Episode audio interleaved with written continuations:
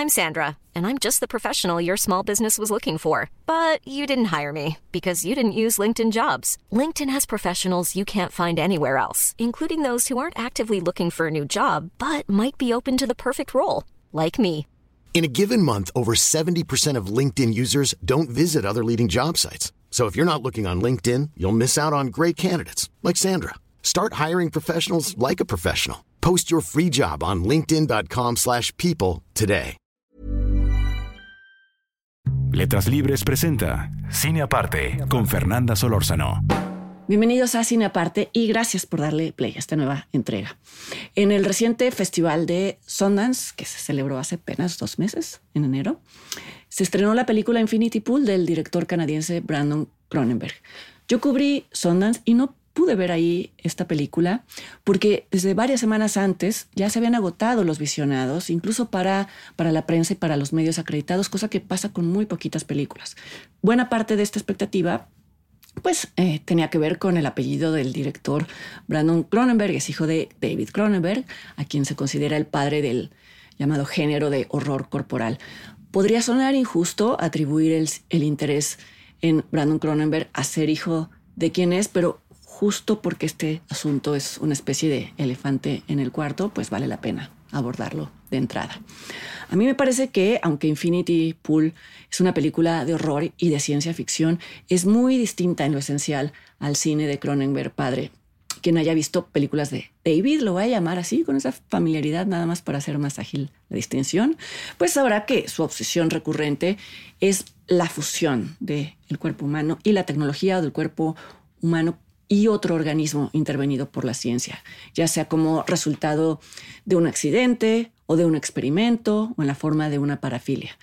En sus películas se borran las fronteras entre los órganos del cuerpo y las partes de una máquina. La idea de lo híbrido siempre está presente y más importante, siempre está representada de una manera muy gráfica, de una manera muy visual. Su hijo Brandon ha dirigido tres películas, incluida Infinity Pool, y en esta se puede ver cómo se ha ido distanciando de los temas de su padre. En Antiviral, que es del 2012, su primera película, retoma la idea del contagio, que estuvo presente sobre todo en la primera parte de la filmografía de David. Y la segunda película, llamada Possessor, del 2020, es también cronenbergiana, en tanto que habla de implantes cerebrales que se usan para apropiarse de cuerpos ajenos para que a través de estos cuerpos sea posible cometer crímenes. Su tercera película, que es Infinity Pool, lleva al extremo la premisa de Possessor, que es la idea de los asesinatos que eh, cometen otros en nombre de uno, pero es una película que casi, casi prescinde del gore y de la violencia gráfica tan propia del horror corporal. Es una película que más bien eh, desarrolla retrabaja, relabora arquetipos clásicos, antiquísimos de la mitología del horror. Por ejemplo, los seres creados por seres humanos, a veces para expiar culpas, a veces solo para experimentar, otras para hacerlos trabajar en su beneficio, etc. Podría llamarlos autómatas, pero esta palabra remite a las máquinas y esta figura del ser humano creado por otro ser humano o de semiser humano apareció antes que las, que las máquinas. Los primeros relatos sobre golems, por ejemplo, datan del siglo XII o del siglo XIII y Mary Shelley escribió Frankenstein a principios del siglo XIX, es en plena revolución industrial, pero el monstruo de Frankenstein no es propiamente un robot. Esta idea de los hombres que lo son solo a medias y que aparecen al centro de, Infinity Pool son descritos de manera brillante en un ensayo que he mencionado varias veces aquí en Cine Aparte, que es el ensayo de lo siniestro, así se llama. Lo pueden buscar en internet, de Sigmund Freud, publicado en 1919. Sé que muchos no comulgan con las ideas de Freud, pero como también he dicho aquí, eh, este ensayo es una pieza genial de crítica literaria y por extensión la podemos leer también como como un ensayo de, crítica cinematográfica. Y lo que, de lo que habla Freud en este ensayo es de la inquietud, de la sensación incómoda parecida al horror tan peculiar que provocan las estatuas, los maniquíes, los autómatas, los dobles, los llamados doppelgangers. Provocan repulsión, dice Freud, porque nos recuerdan aspectos reprimidos, aspectos de la personalidad que aparecieron en la niñez, pero que la sociedad y la educación nos obligaron a suprimir. Luego Carl Jung, que fue discípulo de Freud, luego se pelearían, etc. Eh, luego Jung introduciría el arquetipo de la sombra y lo escribiría como el aspecto inconsciente de nuestra personalidad que no va muy bien con la imagen ideal que tenemos de nosotros mismos o con la imagen que quisiéramos que los otros tuvieran de nosotros. Jung recomendaba no solo eh, reconocer la sombra, sino lidiar con ella. Les dejo esta imagen de la batalla con el lado oscuro porque la van a reconocer con toda claridad en las últimas escenas de Infinity Pool. Yo la verdad tengo debilidad por estos arquetipos, quizá por eso disfrute tanto esta película. Voy a describir a continuación su premisa y advierto que para poder aterrizar todo lo dicho hasta ahorita, voy a tener que referirme a la escena en la que el protagonista queda emparentado con todos los golems, Frankensteins, dobles y sombras que lo han precedido. La historia comienza presentando al matrimonio formado por el escritor James Foster, interpretado por Alexander Skarsgård, y por su esposa M, interpretada por Cleopatra Coleman. Ellos están hospedados en un hotel de lujo en el país ficticio de Litolka. Es un país que tiene unas vistas espectaculares, paradisiacas, pero que ha sido explotado por constructores de hoteles y también por los turistas que llegan ahí, ya saben, desplegando superioridad y, tratando a los locales como salvajes. Y los llamo así porque así los llaman los personajes en la película. Hay una crítica, por supuesto, aquí al, exotismo de cierto turismo que, eh, por un lado, mira con mucha curiosidad la tradición de ciertos países, pero por otro, advierte a los visitantes de los peligros y de los riesgos de convivir con quienes viven ahí. Los huéspedes de este hotel en esta historia tienen estrictamente prohibido cruzar la reja que separa su terreno de las carreteras y los terrenos salvajes, entre comillas, del exterior. Es, es importante tomar en cuenta este apunte de la película, no, no solo o no tanto por su mensaje anticolonialista, que es demasiado obvio, sino porque en esta historia en particular todo eso que está fuera del lugar seguro que es el hotel puede entenderse como el inconsciente de James. Es el lugar en el que va a reencontrarse con sus instintos más primarios, los menos aceptables y por lo tanto también los más reprimidos. Fuera de esta reja es donde vive la sombra de James, diría Carl Jung. Y es que aunque el hotel, lo verán, es lujoso, para nada es acogedor. Es una construcción pesada, de líneas muy rígidas, de arcos muy rectos. Es un lugar hostil. Es un lugar que se podría parecer a la vida consciente de James.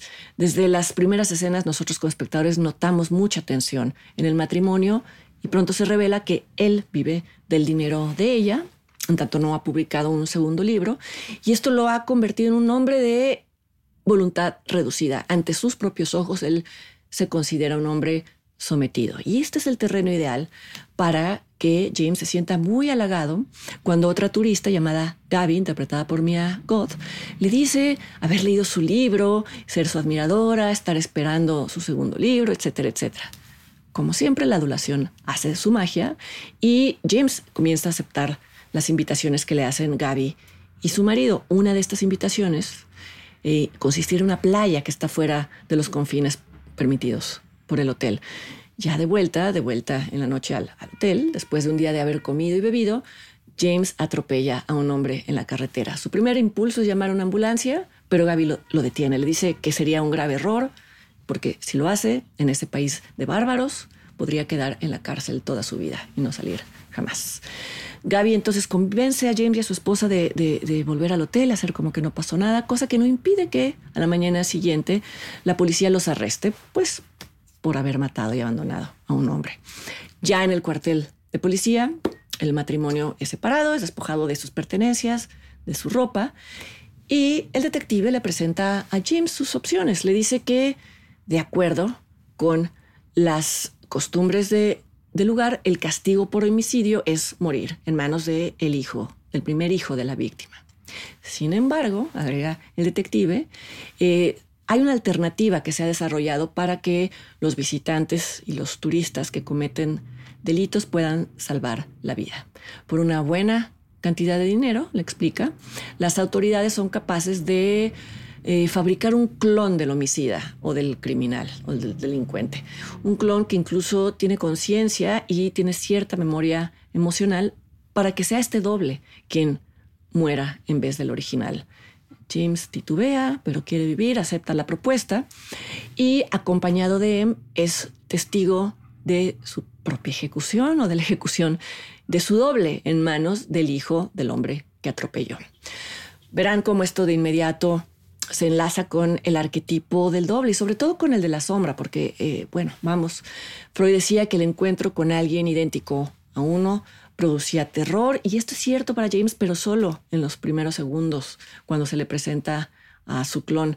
Una vez que presencia la ejecución y comprende que de esa manera él queda libre de todo cargo, su rostro revela algo parecido a la satisfacción, como si no hubiera hecho nada en realidad, y peor aún, parece anticipar todos los beneficios de que alguien más pague por sus transgresiones.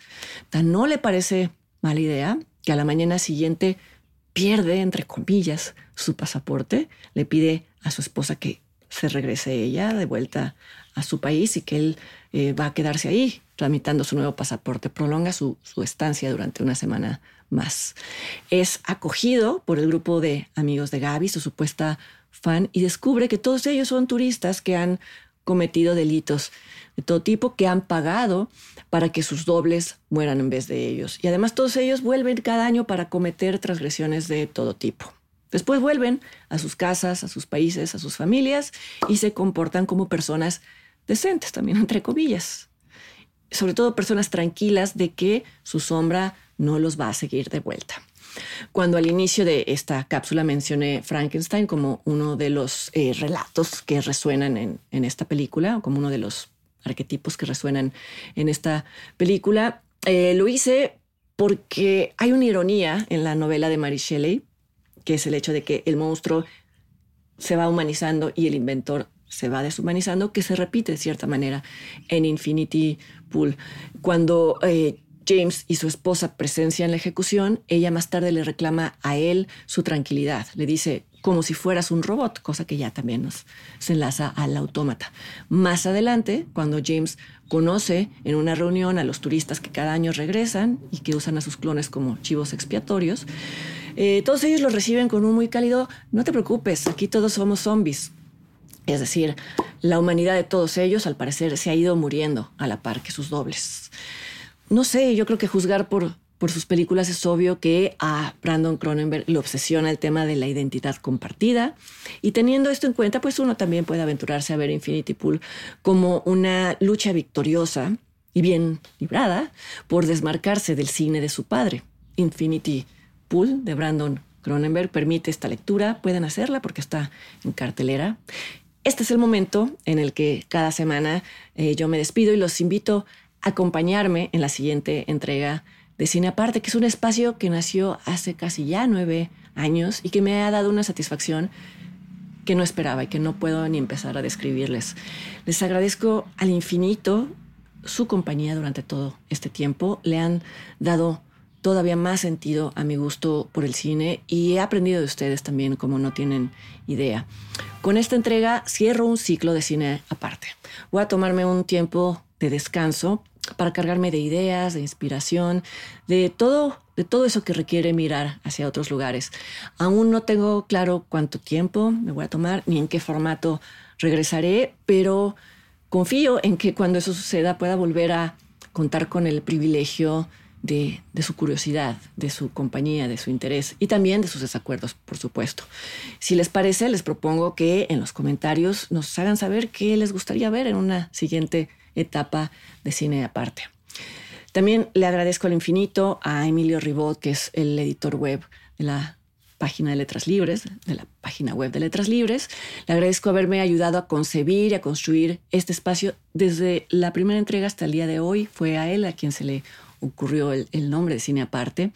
Como he dicho varias veces, no habría Cine Aparte sin Emilio, sin José González, que se encarga de la edición de las tomas, sin Alonso Eliades, que hace la corrección de sonido de las mismas, y sin muchas personas que han participado en el proyecto en años pasados.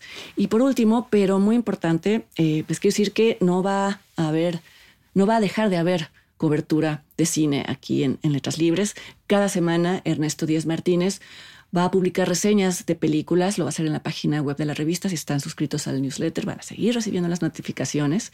Ernesto lleva tiempo ya escribiendo en la revista, hace poco sostuve con él una conversación a propósito de la entrega de los Oscar. Es un crítico a quien yo respeto muchísimo, se quedan en las mejores manos. Les reitero mi agradecimiento por cada semana confiar y darle play a una nueva entrega. Esto no es un adiós, es un hasta pronto y como siempre les deseo lo mejor. Cuídense mucho.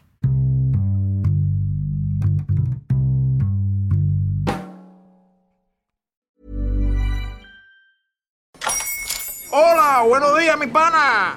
Buenos días, bienvenido a Sherwin Williams. ¡Ey! ¿Qué onda, compadre? ¿Qué onda? Ya tengo lista la pintura que ordenaste en el ProPlus app. Con más de 6.000 representantes en nuestras tiendas listos para atenderte en tu idioma y beneficios para contratistas que encontrarás en aliadopro.com. En Sherwin Williams somos el aliado del PRO.